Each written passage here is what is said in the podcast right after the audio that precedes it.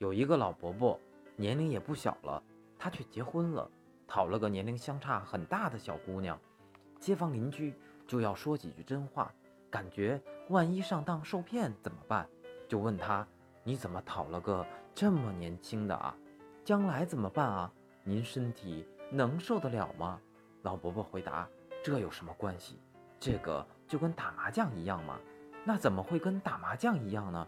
打麻将就要多吃、多摸、多碰，少放炮。”